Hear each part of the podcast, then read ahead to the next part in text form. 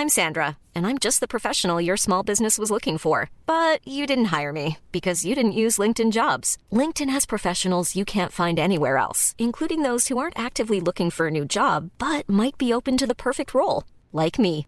In a given month, over 70% of LinkedIn users don't visit other leading job sites. So if you're not looking on LinkedIn, you'll miss out on great candidates like Sandra. Start hiring professionals like a professional. Post your free job on linkedin.com/people today.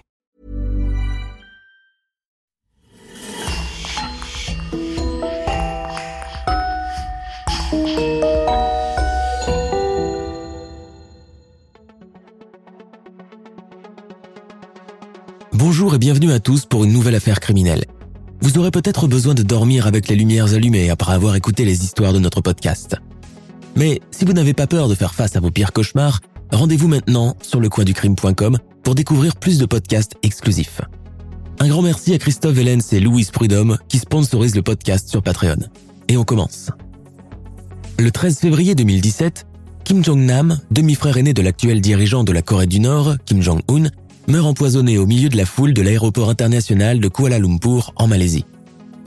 Son assassinat survient alors qu'il s'apprêtait à prendre son vol de retour en direction de Macao, son lieu de résidence. Brebis galeuse de la dictature, grand fêtard habitué des nightclubs de la jet set, coureur de jupons notoires, Kim Jong-nam est rapidement écarté de la politique par son père, qui le juge inapte à gouverner le pays. Quand Kim Jong-un accède au pouvoir en 2011, la vie du demi-frère tombé depuis longtemps en disgrâce se transforme en une succession de fuites en avant, d'exils forcés et de dissimulation. Avec sa famille, il ne doit son salut qu'en multipliant les lieux de résidence et les déménagements, changeant tour à tour de nom, d'origine, d'identité et nouant des liens un peu trop étroits avec les services secrets étrangers. Je vous invite à revenir avec moi sur les faits qui ont précédé la mort de Kim Jong-nam afin de mieux cerner et comprendre la vie quotidienne de cette singulière famille qui tient en laisse la Corée du Nord depuis les années 40.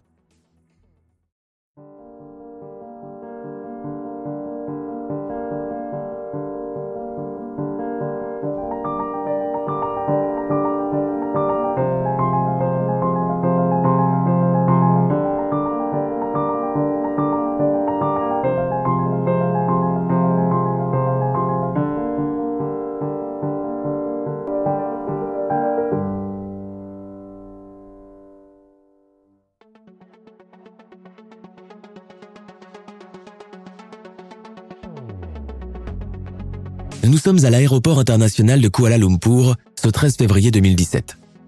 Il est 8 heures du matin, la foule des voyageurs passe les bornes de contrôle, enregistre ses bagages, passe la douane avant de s'attarder dans les duty-free à la quête de cadeaux de dernière minute. Au milieu de ce tohu-bohu, un homme. Il est seul.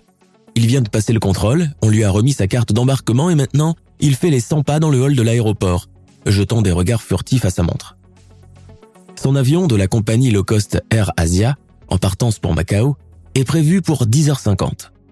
Il a largement le temps d'aller faire un tour dans l'une des boutiques de parfums. C'est un homme petit, grassouillé, très myope et portant des lunettes de vue. Il est vêtu comme n'importe quel voyageur de base. Jeans, t-shirt, basket, veste et sac à dos accroché à l'épaule. Terminal 3, 10h30. On annonce dans les haut-parleurs que les voyageurs en partance pour Macao doivent commencer à regagner la porte d'embarquement. Il s'y rend aussi, l'air un peu distrait. Soudain, deux mains viennent se refermer sur ses yeux à la manière d'un jeu de cache-cache. Qui est-ce? Une connaissance qu'il a surpris par hasard à la dernière minute? Tu devineras jamais qui je suis, dit une voix enjouée de femme. Notre voyageur sourit, un peu désorienté. D'habitude, il n'aime pas ce genre de jeu, cela fait tellement cliché, mais la mystérieuse inconnue, en fait deux, laisse alors glisser ses mains sur sa bouche, s'y attarde un peu avant de disparaître dans la foule ni vue ni connue. Envolé, comme par enchantement. L'homme se retourne, regarde dans tous les sens. Mais où est donc partie la jeune fille qui était là il y a à peine deux minutes? Les voyageurs en direction de Macao commencent à affluer à la porte d'embarquement. Deux jolies hôtesses de la compagnie AirAsia, tête élégamment voilée, et Hollywood Smile, figée, récupèrent une à une les cartes en lançant à l'unisson un ⁇ Je vous souhaite bon voyage ⁇ répété des millions de fois dans leur carrière. Notre voyageur ne se sent pas bien. Il a un étrange goût dans la bouche, il n'a même pas de bouteille d'eau sur lui et il est trop tard pour aller se gargariser dans les toilettes. Il transpire abondamment, son pouls bat très fort, il a les yeux injectés de sang. Il rassemble ses forces et va voir une réceptionniste assise derrière le stand de renseignement. S'il vous plaît, aidez-moi, je ne me sens pas bien. Avant que l'hôtesse ne fasse le moindre mouvement pour aller réclamer des secours, le touriste s'effondre par terre en plein milieu du terminal 3. Cet homme qui voyage sous la fausse identité de Kim Sol est en réalité Kim Jong-nam, demi-frère du dirigeant de la Corée du Nord, Kim Jong-un. Il décède durant le trajet en ambulance qui le mène à l'hôpital, vraisemblablement empoisonné. En fouillant son sac à dos, la police malaisienne trouve la somme de 12 000 dollars en liquide, un téléphone portable mis sur mode avion et quelques affaires personnelles.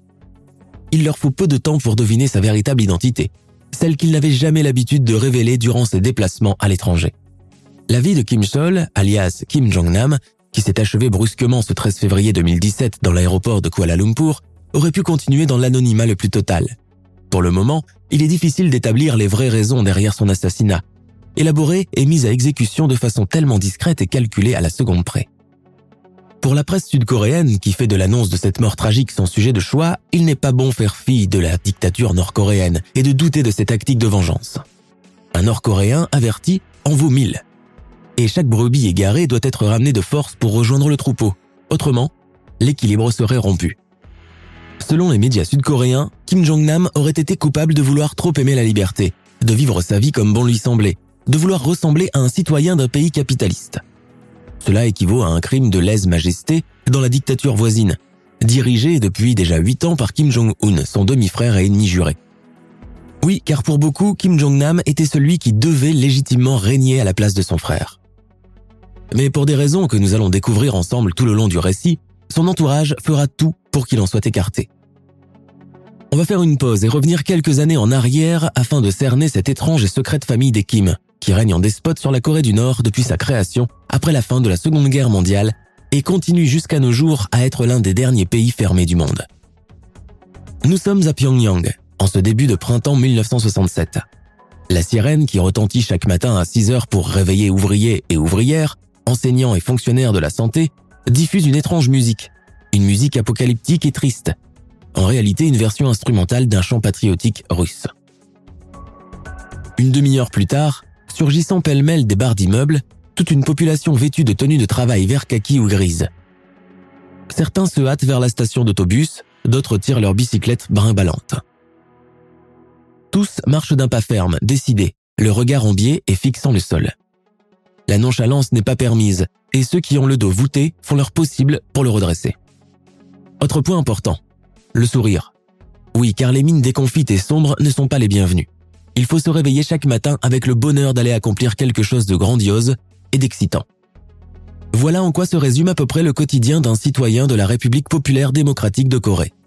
Ici, pas de disquaire, pas de bibliothèque, ni d'enseigne chic de prêt-à-porter, comme il en pullule dans l'autre Corée, celle du Sud. La capitaliste, la traître, l'ennemi, un monde parallèle.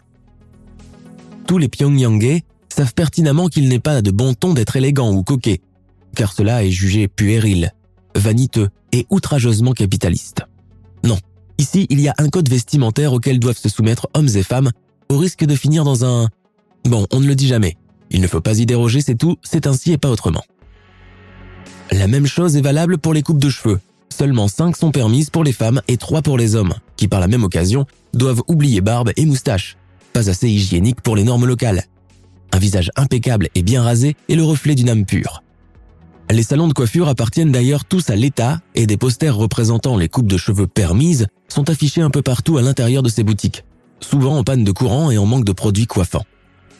Au final, avec toutes ces restrictions sur le look qui se doit d'être le plus homogène possible, les habitants de Pyongyang finissent tous tôt ou tard par se ressembler. Au milieu de cette morosité ambiante, de la grisaille des édifices, de l'uniformité des hommes et des femmes, des bus qui ont du mal à démarrer car il n'y a pas assez de carburant, des fils des vélos, et de leur conducteur pédalant sur le bitume, une figure grandeur nature est omniprésente. Elle est partout. En tableau, en statue, en sculpture, en drapeau. Le culte de la personnalité dans toute sa splendeur, la représentation de l'ego surdimensionné. Cette icône devant laquelle doit s'incliner chaque Nord-Coréen, jeune ou vieux, avant de se rendre à sa besogne, c'est celle de Kim Il-sung, père fondateur de la nation, héros de tous les temps et socle vivant de la patrie. Tous lui doivent obéissance absolue, amour qui frise l'idolâtrie et sacrifice à toute épreuve. Assujettir tout un peuple au point d'en faire son esclave, c'est sur cette base qu'a commencé le règne de la dynastie présidentielle des Kim. Depuis que le pays s'est scindé en deux, la Corée du Sud rejoignant le camp capitaliste américain et la Corée du Nord celle du bloc soviétique, les tensions entre les deux nations sœurs ennemies n'ont jamais faibli, bien au contraire, elles se sont accentuées au fil des ans. Si dans la partie méridionale, la population se targue de vivre à l'heure occidentale, de consommer à outrance et de bénéficier des dernières nouveautés en matière d'aménagement urbain, dans la partie nord, le temps semble s'être figé depuis les années 40. Communiste fanatique, Kim Il-sung a fait de son pays une dictature socialiste à part entière, où il est impérativement interdit de pratiquer un culte religieux, d'avoir des relations hors mariage, de manifester, de distribuer des tracts, de prendre un congé autre que celui que l'État veut bien vous accorder, quand il le jugera nécessaire, de posséder un véhicule ou le conduire, de porter des jeans et d'avoir un appareil photo. La liste est non exhaustive et à la discrétion du dirigeant du pays, qui ajoute et retranche à chaque fois de nouvelles réformes, selon son humeur. La règle d'or ici, c'est le travail. Acharné et jusqu'à épuisement. Travailler et travailler sans relâche, quitte à en mourir. La trêve hebdomadaire est le dimanche, l'occasion pour la population de se retrouver en famille dans l'un des parcs de Pyongyang. C'est le seul moment où la joie est permise. Des barbecues sont organisés, on prépare du thé et on déguste des beignets de kimchi piquants, on parle et on rigole. Dans l'ombre de Kim Il-sung, il y a un fils, Kim Jong-il, nommé depuis peu chef de l'armée populaire du peuple de Corée. Depuis plusieurs années déjà, il suit les pas de son père en bon dauphin qui se respecte dans l'attente d'accéder à son tour à ce trône présidentiel tant désiré. Appartenant à cette classe de privilégiés, le fils du dirigeant peut se permettre de nombreux contournements des lois imposées aux citoyens. Il peut se rendre dans des pays étrangers essentiellement amis. Union soviétique, République populaire de Chine, Yougoslavie, Roumanie, Cuba, etc. Il peut conduire sa voiture personnelle et surtout il vit dans le luxe le plus insolent. Contrairement à son père, Kim Jong-il est décrit comme un homme aimant les bonnes et les belles choses. Voiture de collection, cave à vin, mais goûteux et rare commandé à l'étranger. Rien n'a de limite. Fin gourmet, il engage les chefs les plus prestigieux à Tokyo et à Hong Kong. Il a aussi un faible pour les femmes, surtout quand elles ont la taille fine, les pupilles en amande parfaite et la peau claire. Il va d'ailleurs jusqu'à financer, de son propre portefeuille, la garde-robe d'une troupe de danseuses car il les a trouvées tout à son goût. Kim Jong-il est un féru de cinéma et de théâtre. D'ailleurs, il a fait installer une salle de cinéma dans son aile personnelle du palais de Kumsun-san. Chaque soir, en compagnie des hommes de sa suite, le jeune cinéphile Kim Jong-il se fait projeter le film du moment. Des westerns de John Wayne, des films de James Bond 007 et certains longs métrages japonais. Il développe ainsi une certaine connaissance des dernières sorties du genre, même si les brochures lui parviennent toujours avec deux ou trois mois de retard dans la valise diplomatique et souvent lorsque le film en question est déjà retiré de l'affiche à l'ouest. En 1968, alors qu'il vient de divorcer de sa première épouse, Kim Jong-il fait sa première vraie rencontre amoureuse. Il est alors âgé de 27 ans. L'heureuse élue s'appelle Song Hae-rim. Elle est belle, elle a la peau claire, les paupières ourlées à la perfection, et surtout elle est actrice de cinéma. Le combo parfait. Le futur président tombe littéralement sous le charme de cette célébrité sud-coréenne connue de la presse à scandale et dont les multiples aventures ne sont un secret pour personne dans son pays d'origine. Conscient qu'il sera incapable de la demander en mariage, Song Hae-rim étant encore mariée et déjà mère d'un enfant à cette époque, Kim Jong-il entretient avec elle une relation secrète connue seulement du cercle très fermé qu'ils fréquentent tous les deux. Si le jeune homme fait autant de cachotteries, c'est qu'il redoute que son histoire d'amour ne parvienne aux oreilles paternelles d'autant plus que sa maîtresse est sud-coréenne, donc naturellement une ennemie du régime. La séparation serait alors inévitable et tragique pour eux, d'autant plus qu'ils sont arrivés à ce stade de leur relation où ils sont incapables de vivre l'un sans l'autre. Avec l'excitation qui génère l'interdit, les deux tourtereaux se fixent des rendez-vous galants et clandestins. Parfois dans l'appartement de la jeune femme, parfois dans quelques chalets du régime situés dans les montagnes de diamants surnommés ainsi à cause de leur sommet de glace étincelante. Mais Song Hae-rim est d'une santé psychique fragile et est souvent en proie aux dépressions et aux crises de nerfs suivies de longues périodes de silence. Elle culpabilise de tromper son mari, de négliger son enfant. Kim Jong-il, bien que fâché, fait cependant tout son possible pour la satisfaire. Il lui offre des week-ends surprises à Moscou, des caisses de luxueux champagne français, des fourrures, des bijoux, des places à l'opéra de Shanghai avec des loges personnelles, pensant qu'à coup de cadeau, la belle finirait par retrouver le sourire mais ses couteaux présents ne la consolent que temporairement, son mal finissant toujours par prendre le dessus. Kim Jong-il commence à redouter la fin de cette relation. L'une des plus fortes de sa vie quand l'inattendu se produit. Song Hae-rim tombe enceinte. Quand elle lui annonce la nouvelle, ce dernier a du mal à dissimuler sa joie. Il va être papa pour la toute première fois de sa vie. Tout comme leur relation amoureuse, cette grossesse devient l'objet du secret absolu, tue pendant les neuf mois de sa durée. Le 10 mai 1971 naît le petit Kim Jong-nam, tout en chair, pesant près de 5 kilos, ce qui est énorme pour un bébé à cette époque. Kim Jong-il jubile de bonheur, mais regrette de ne pas pouvoir partager son bonheur avec le membre le plus important de sa famille, son propre père, Kim Il-sung. La jeune maman de son côté souffre d'un baby blues postpartum et reste enfermée dans sa chambre pendant des jours entiers, refusant d'allaiter ou de voir son bébé. Au comble du désespoir, Kim Jong-il confie le nourrisson à sa grand-mère maternelle pour l'élever et puise dans les caisses de l'État afin d'offrir à cet héritier, même illégitime, une enfance digne de celle d'un prince. Le petit Kim Jong-nam grandit donc dans un manoir en compagnie de sa grand-mère et de l'une de ses tantes. La propriété compte une centaine de domestiques et 500 gardes qui veillent jour et nuit à la sécurité du petit prince caché. Sa mère lui rend visite occasionnellement entre deux tournages. Elle déprime encore. Sa relation avec Kim Jong-il commence à battre de l'aile et elle le soupçonne de la tromper avec une autre femme. Mais elle se console à la perspective que son enfant ne manque de rien, qu'il est outrageusement choyé c'est un peu sa revanche sur cette famille qui refuse de la reconnaître et légitimer sa relation avec Kim Jong-il. Pendant cette période, alors qu'il y a environ 8 ans, Kim Jong-nam se sent très proche de son père, qui ne cache pas son dessein d'en faire son héritier, c'est pour cette raison que l'existence de l'enfant a même été révélée à son grand-père qui, étonnamment, a fini par bien prendre la nouvelle. Le garçon grandit donc avec cette illusion d'être un futur dirigeant politique à la tête d'une nation de travailleurs prêts à se jeter au feu pour lui. Cela le rend orgueilleux et capricieux envers les serviteurs qui se plient en quatre pour lui faire plaisir, de peur de graves représailles, comme la prison ou la pendaison. Pourtant, malgré tous ces égards, rien ne semble jamais le satisfaire tout à fait. Son père craint qu'il ne développe les mêmes symptômes dépressifs de sa mère, alors il l'inonde de présents. Sa salle de jeu à elle seule pourrait être considérée comme une maison à part entière, tant elle est spacieuse et remplie à ras-bord de jouets achetés à l'étranger par le chauffeur ou le garde du corps de son père. King Jong-nam aime les animaux?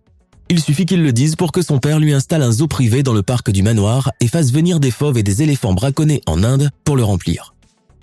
Kim Jong-nam fait encore pipi au lit à 12 ans, le fils d'un domestique est corrigé à sa place et ainsi de suite. Même entouré de tant d'égards, le jeune garçon est malheureux.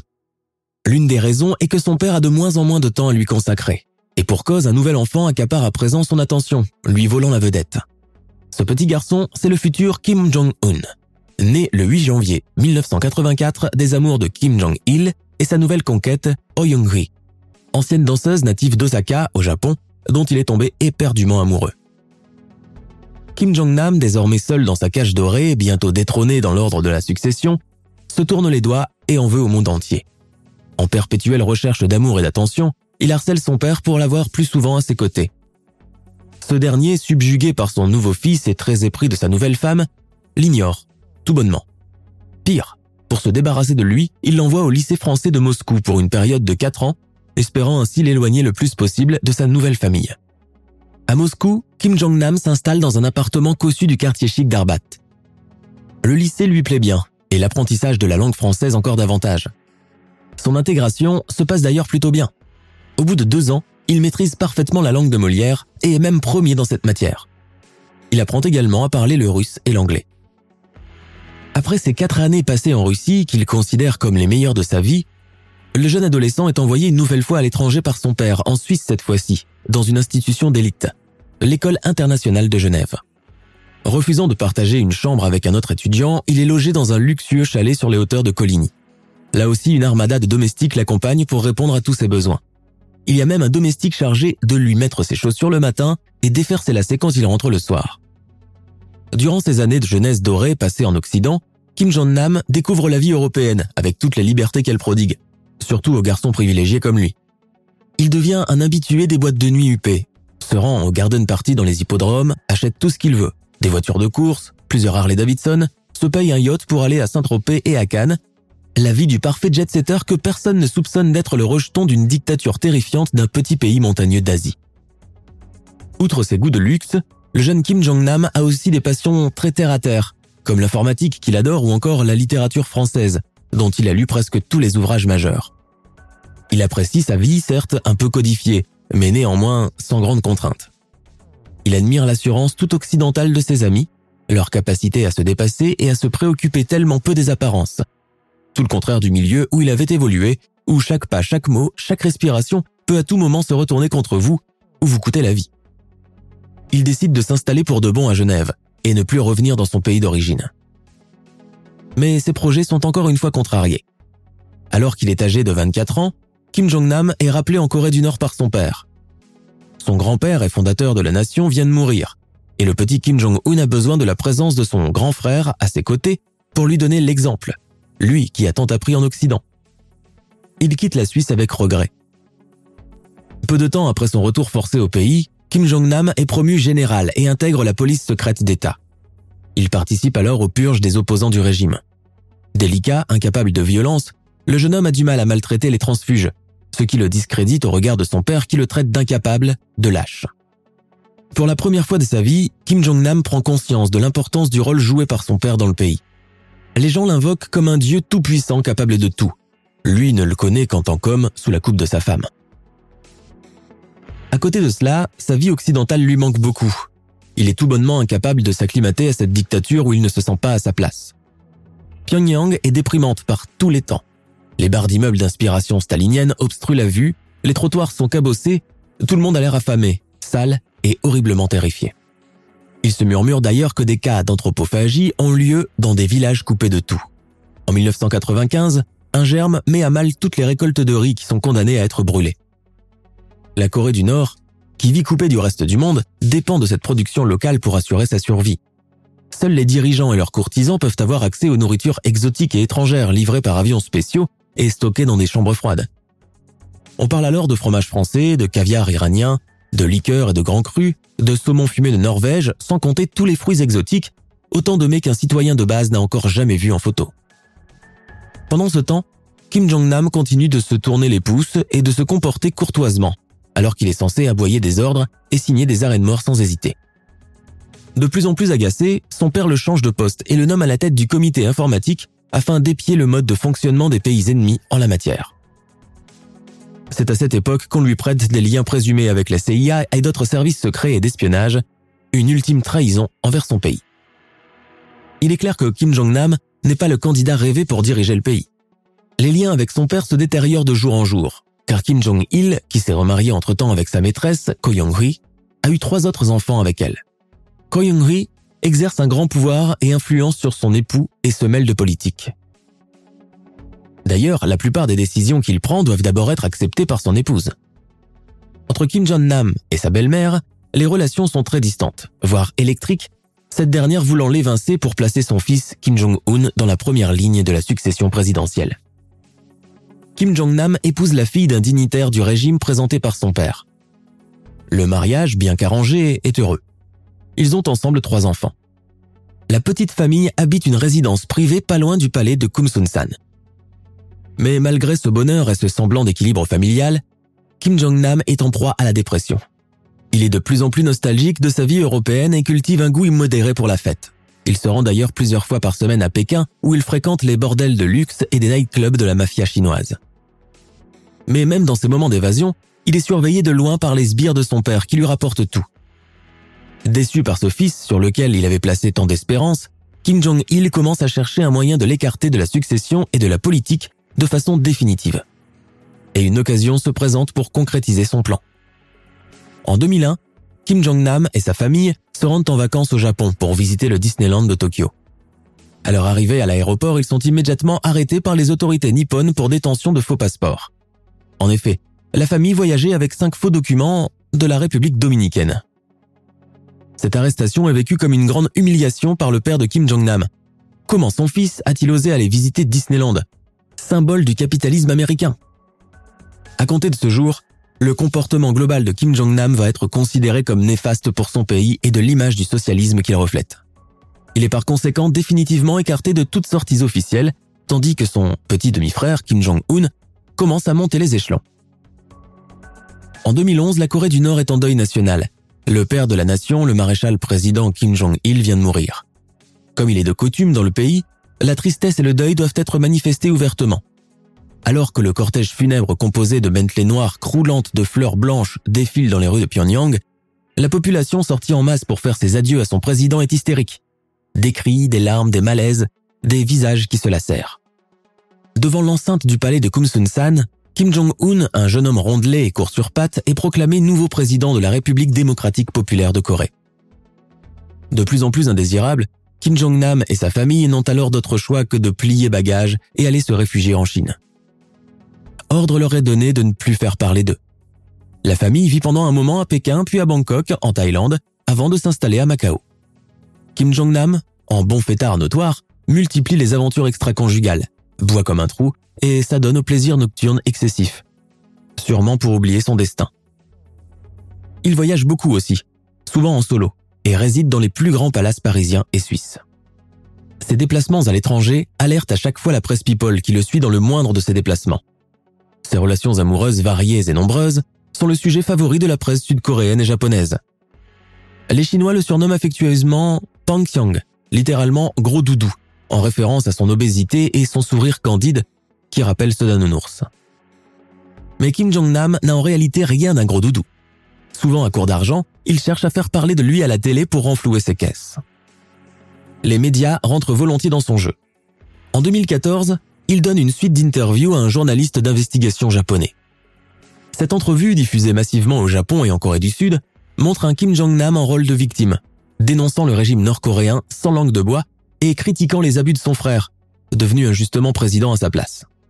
Il parle aussi des relations difficiles avec son défunt père qui aurait été très influencé par sa deuxième femme, une ancienne danseuse devenue conseillère politique. L'année d'après, Kim Jong-nam publie une autobiographie intitulée Mon père Kim Jong-il et moi. L'ouvrage génère un scandale sans précédent. Il s'agit d'une critique mordante du régime nord-coréen en vigueur et de ses lois liberticides. Socle fondateur de cette dictature qui a réduit le peuple en esclavage en lui faisant subir un lavage de cerveau. Il y évoque aussi les camps de travail où s'agglutinent les opposants du régime ou de simples citoyens, des vrais camps de la mort à l'instar de ceux d'Auschwitz. En Corée du Nord, Kim Jong-un, outré, déclare la publication de ce livre comme un grave crime de lèse-majesté et appelle à en faire des autodafés. Quant à son peuple, il ignore tout de ce livre car coupé d'Internet et des autres médias, la télé nord-coréenne ne diffusant que des parades militaires et des célébrations à la gloire de ses dirigeants. En Chine, Kim Jong-nam réchappe de justesse à deux tentatives d'assassinat. Dans la foulée, il apprend que son demi-frère a fait décapiter leur oncle et numéro 2 du régime, Yang Son-taek, pour complot visant à renverser le gouvernement. La tête du défunt a été exposée publiquement avec celle d'autres opposants. Conscient d'être le prochain sur la liste, Kim Jong-nam envoie un mail à Kim Jong-un pour lui demander de l'épargner, lui et sa famille. Il dit ⁇ Je vous en prie, annulez l'ordre de nous punir, mes enfants et moi. Nous n'avons nulle part où nous cacher. Le cas échéant, le seul moyen de nous échapper sera le suicide. Le mail, bien évidemment, est resté sans suite.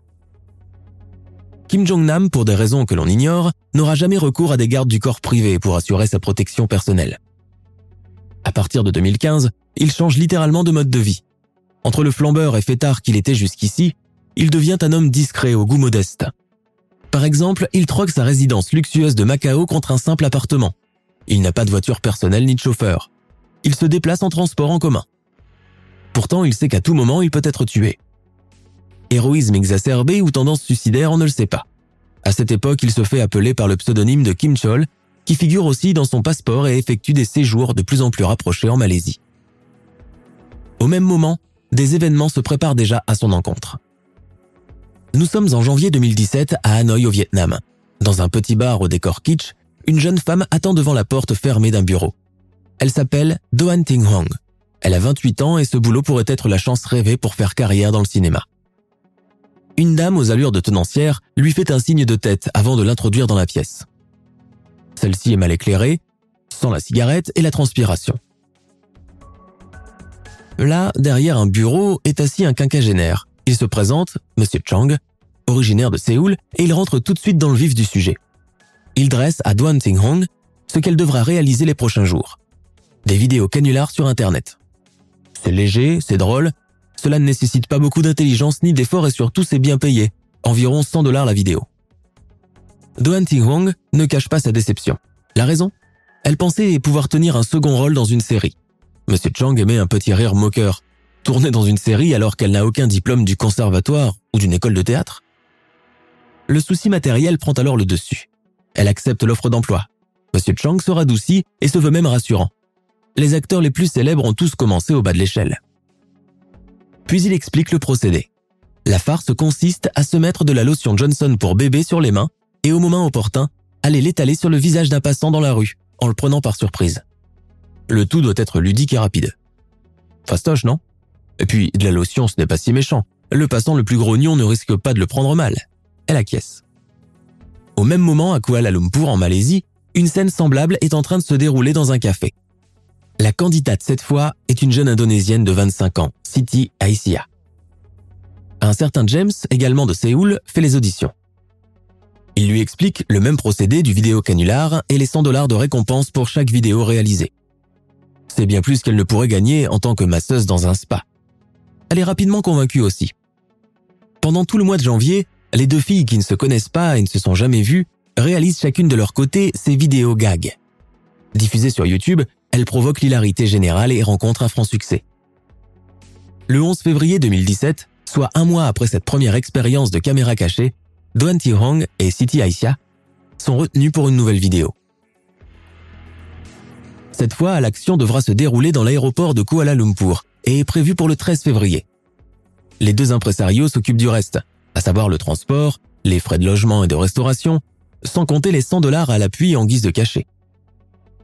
Doan fait le voyage depuis le Vietnam accompagné par M. Chang et ils descendent dans un hôtel du centre-ville. City, qui habite la Malaisie, connaît déjà l'itinéraire mais James insiste pour l'accompagner. Le 13 février 2017, à 8 heures du matin, les deux jeunes femmes arrivent chacune de leur côté à l'aéroport de Kuala Lumpur. Tohan s'installe à la buvette avec M. Chang, tandis que sa coéquipière entre dans un autre café avec le dénommé James. Dohan porte un t-shirt blanc avec l'inscription LOL en bleu avec une jupe assortie. City porte du noir. Soudain, on leur fait signe de se lever et d'aller au terminal 3 près de la borne d'embarquement de la compagnie Asia Air. Monsieur Chang verse un liquide dans les mains de Dohan et lui ordonne de les garder fermés.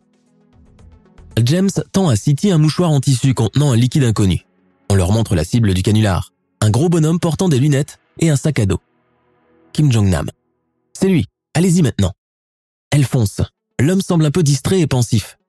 Il est pris de court par Dohan et City qui lui plaquent illico leurs mains enduites de liquide sur les yeux, la figure et la mâchoire avant de prendre la fuite à toutes jambes. Les choses s'accélèrent. Kim Jong-nam ne se sent pas bien demande de l'aide à une réceptionniste, perd connaissance avant d'être admis dans la clinique de l'aéroport où il tombe dans le coma. Il meurt à 11h20 dans l'ambulance qui le transporte à l'hôpital. Les investigations commencent rapidement. La police malaisienne découvre dans les affaires de la victime la somme de 120 000 dollars en liquide et quatre passeports nord-coréens, tous au nom de Kim Chol. Il ne se passe pas longtemps avant qu'il ne découvre sa véritable identité. Cinq jours auparavant, il passait ses vacances dans une station balnéaire de l'île de Langkawi. L'autopsie de Kim Chol, alias Kim Jong-nam, montre clairement qu'il a été empoisonné au VX, un agent neurologique dérivé du gaz sarin hautement toxique et interdit dans plusieurs pays, dont la Malaisie. La police malaisienne fait rapidement la reconstitution du crime grâce aux vidéos de surveillance de l'aéroport. Une vraie course contre la montre s'engage. Le 14 février 2017, la première suspecte, la vietnamienne Doan Thi Orang, est arrêtée.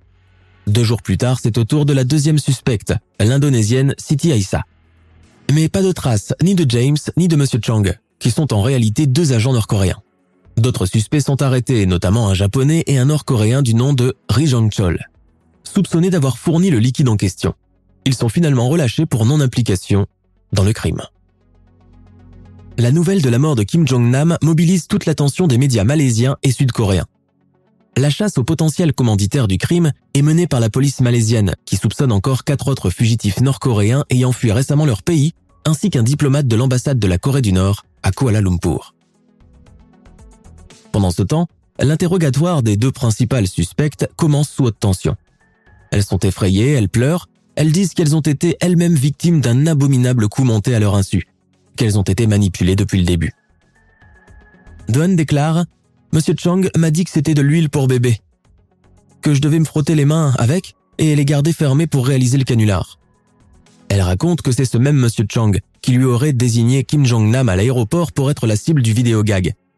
City donne la même version en évoquant James. Elle parle de leur parcours respectif. Elles sont issues de familles pauvres et paysannes. À leur majorité, elles sont allées tenter leur chance dans la métropole. Dohan pour s'inscrire en faculté de pharmacie et Siti pour travailler en tant qu'hôtesse d'accueil dans un centre de beauté à Kuala Lumpur. Dohan a fini par abandonner son cursus pour se reconvertir en hôtesse dans un bar de Hanoï. Siti a quitté son job d'esthéticienne pour travailler à temps plein au Beach Club, spécialisé dans les escort girls. Cela a duré jusqu'à ce qu'elle soit embauchée pour les vidéos canulars. Aucune d'elles ne connaissait l'identité de Kim Jong-nam au moment où elles lui ont mis le liquide sur la bouche. Elle pensait que c'était un voyageur lambda. Malgré leurs aveux, le juge d'instruction refuse de les croire. Pire, il les soupçonne même d'être des agents secrets nord-coréennes envoyés par Kim Jong-un pour liquider son demi-frère. Le 1er mars 2017, Doan Ti-hyung et Siti Aisha sont reconnus coupables de meurtre au premier degré.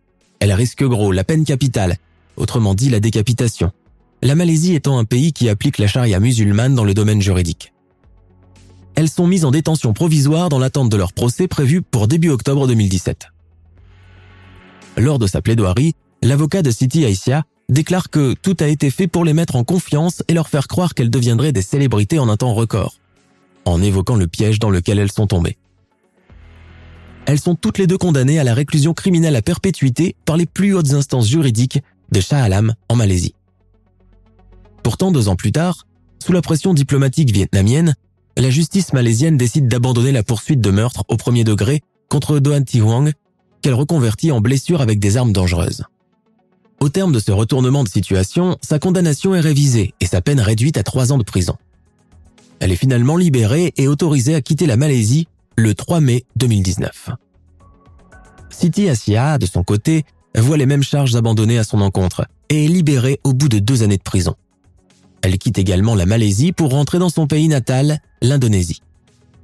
L'affaire a déjà fait beaucoup de bruit à l'échelle internationale et a contribué à envenimer davantage des relations déjà très difficiles entre les deux Corées. Les deux pays n'auront de cesse que de se jeter la balle et de s'accuser mutuellement d'être responsables de la mort de Kim Jong-nam. La Corée du Nord va également censurer la Malaisie en l'accusant d'être complice de l'assassinat avec l'aide de la Corée du Sud. Pour les Sud-Coréens, l'unique responsable de la mort de Kim Jong-nam n'est autre que son demi-frère Kim Jong-un, qui n'a jamais lavé l'affront de ce livre calomnieux à son encontre. L'assassinat de Kim Jong-nam reste l'une des affaires de meurtre les plus mystérieuses de ces cinq dernières années. Jusqu'à aujourd'hui, cette histoire est encore entourée de zones d'ombre. Beaucoup restent persuadés que Kim Jong-un est celui qui a fait assassiner son frère, et pouvait même être derrière ses deux premières tentatives d'assassinat. D'autres pensent que le président nord-coréen n'avait plus vraiment de raison valable de tuer son frère, puisque ce dernier se faisait de plus en plus discret et ne se mêlait plus de politique. La dernière hypothèse en date concerne les 120 000 dollars trouvés dans le sac à dos de Kim Jong-nam et qui pourraient être la raison pour laquelle il a été tué. On parle de cette somme comme un don de la CIA en contrepartie de secrets d'État sur l'arme nucléaire nord-coréenne que Kim Jong-nam leur aurait donné en qualité d'agent double travaillant pour les deux parties ennemies. La police malaisienne n'a de son côté jamais retrouvé la trace de James et M. Chang, ni découvert leur véritable identité.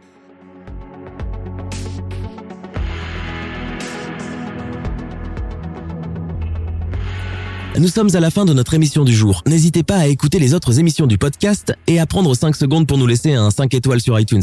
C'est vraiment très important pour nous. Vous pouvez aussi vous abonner pour ne pas rater les prochains épisodes et nous suivre sur Facebook pour nous en proposer de nouveaux. Merci et à bientôt.